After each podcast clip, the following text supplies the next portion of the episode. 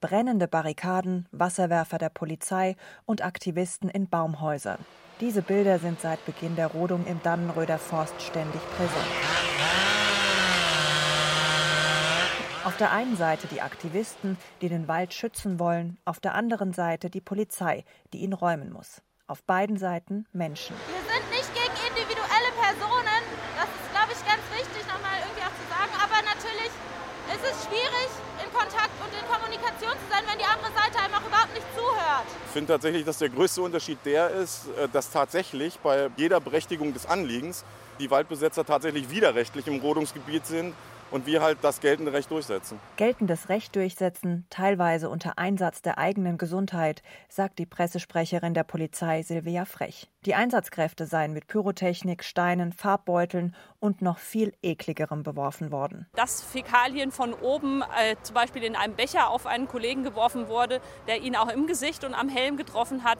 Und wir müssen einfach sehen, Fäkalien, das ist nicht nur eklig, sondern es ist auch gesundheitsgefährdend, weil sich diverse Krankheitserreger darin befinden. Auch am Tag der Dreharbeiten wird die Polizei und auch das Kamerateam beworfen. Diesmal sind es zum Glück nur Schneebälle. Die Räumung des Dannenröder Forsts ist mit viel Emotionalität verbunden. Das ist auch mit ein Grund, warum die Einsatzkräfte für die Interviews lieber anonym bleiben wollen. Die Leute sind hier total verschieden. Also von Naturschützern, die wirklich äh, die Bäume retten wollen. Und das ist, ein, das ist ein Anliegen, das ist in Ordnung bis hin zu Leuten, die Brandanschläge auf Firmen hier verübt haben, die hier ihre Maschinen zur Verfügung stellen. Und ich kann den Leuten leider nicht hinter die Stirn gucken und weiß auch nicht, was sie nach dem Tag halt tun. Dabei können auch die Polizisten durchaus den Wunsch, den Wald zu schützen, nachvollziehen. Die Familiengeschichte dieses Polizisten hier ist eng mit dem Wald verbunden. Ich bin im Wald groß geworden, mein Opa war selbst Forstarbeiter. Ich habe eine persönliche Meinung dazu.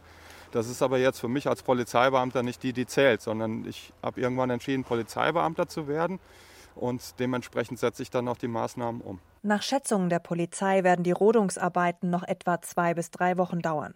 Sicherlich noch eine Zeit, die sehr emotional werden wird. Für die Aktivisten, aber selbst bei aller professionellen Distanz auch für die Polizisten.